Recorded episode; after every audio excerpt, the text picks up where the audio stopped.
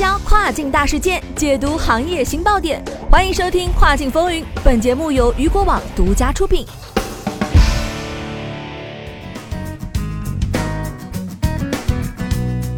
Hello，各位好，欢迎大家收听这个时段的《跨境风云》。那么下面的时间将带您一起来关注到的是，亚马逊将从十二月二十一号强制下架这类产品。作为电商巨头的亚马逊，近年来多次受到了社会的监督，比如反垄断、气候承诺等等。能力越大，所担负的社会责任就越大。而在亚马逊在承担社会责任的同时，受苦的呀只有卖家。那么今天的节目，首先带大家一起来关注到的就是亚马逊即将下架这类产品。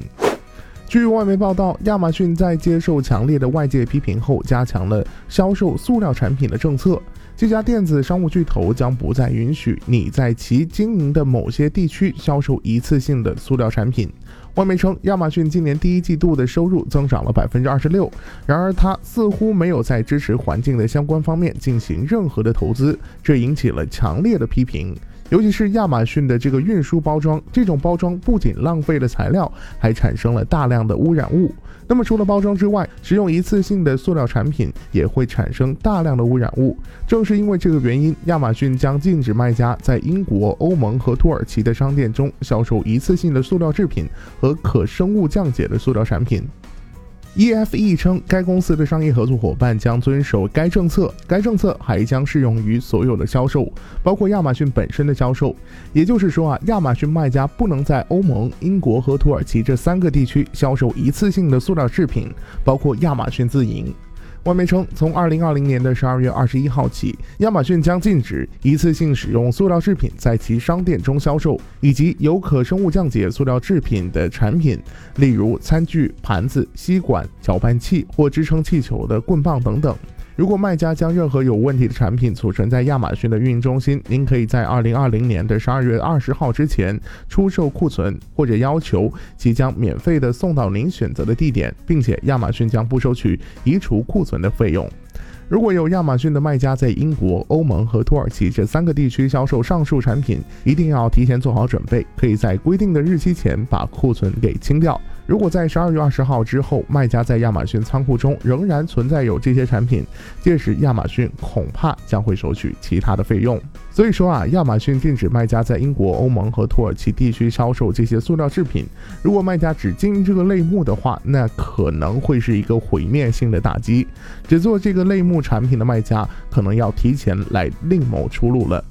亚马逊曾在九月份的时候发过一则有关气候承诺的公告，而现在禁止销售不环保的产品。由此可见，亚马逊此后应该还会对不环保产品做出相关的规定。这类产品的卖家也要多注意了。新规啊是经常有的，可是今年亚马逊的单量也是忽上忽下，旺季已经来了，奈何单量却不见上涨，卖家是愁啊。那么下面的时间再来带大家一起来关注到的就是旺季在哪儿呢？多位卖家称单量下滑严重。最近啊，在卖家群可以看到最多的还是讨论单量的问题，有卖家吐槽到会员日不爆单也就算了，直到现在都看不到爆单的影子，这怕是一个假的旺季吧。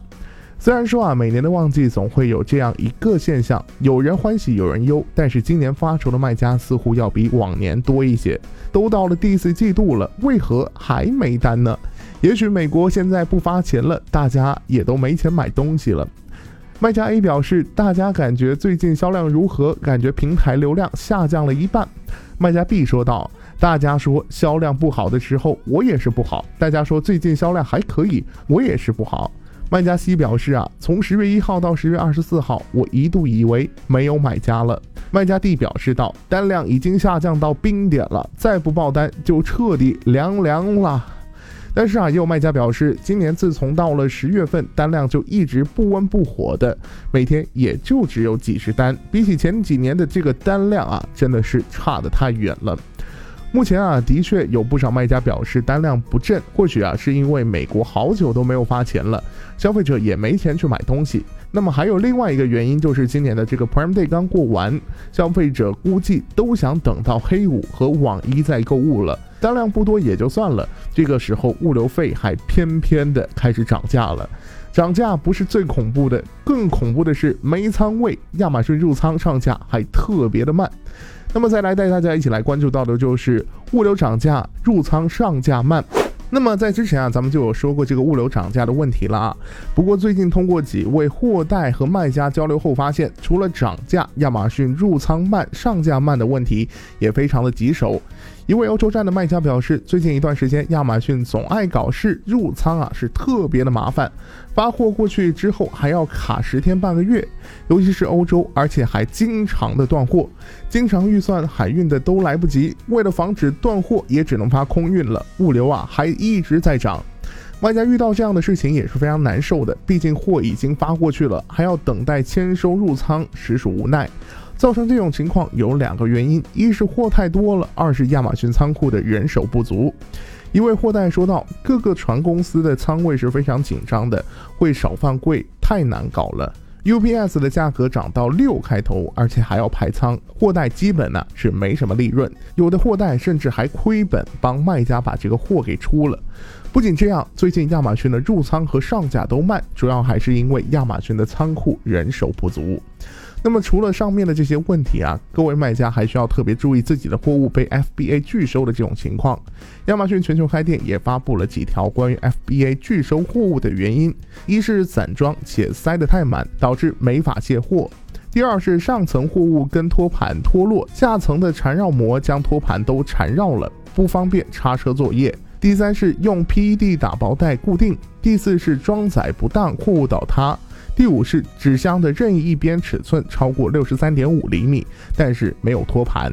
这几点卖家一定要注意，在发 FBA 的时候，一定不要出现上面的这种情况，不然在旺季被 FBA 拒收，那可就非常的麻烦了啊。那么除此之外，卖家也要注意长期仓储费的问题。十一月十五号啊，是亚马逊物流 FBA 计划的下一个长期仓储费的这个库存清点日，亚马逊将对已经在美国运营中心存放超过三百六十五天的库存，按照每立方英尺六点九零美元。或每件商品零点一五美元的标准收取长期仓储费。如果卖家在 FBA 仓库有存放超过三百六十五天的这个货品啊，要尽快的进行清理了，不然卖不出去还要多交仓储费，生意不好还要多加成本，那岂不就是雪上加霜了？虽然啊现在的这个销量不好，物流还贵，但是好事多磨，各位卖家也要多点耐心，多坚持坚持啊，说不定到这个黑五网易的时候就爆单了呢，也说不定是吧？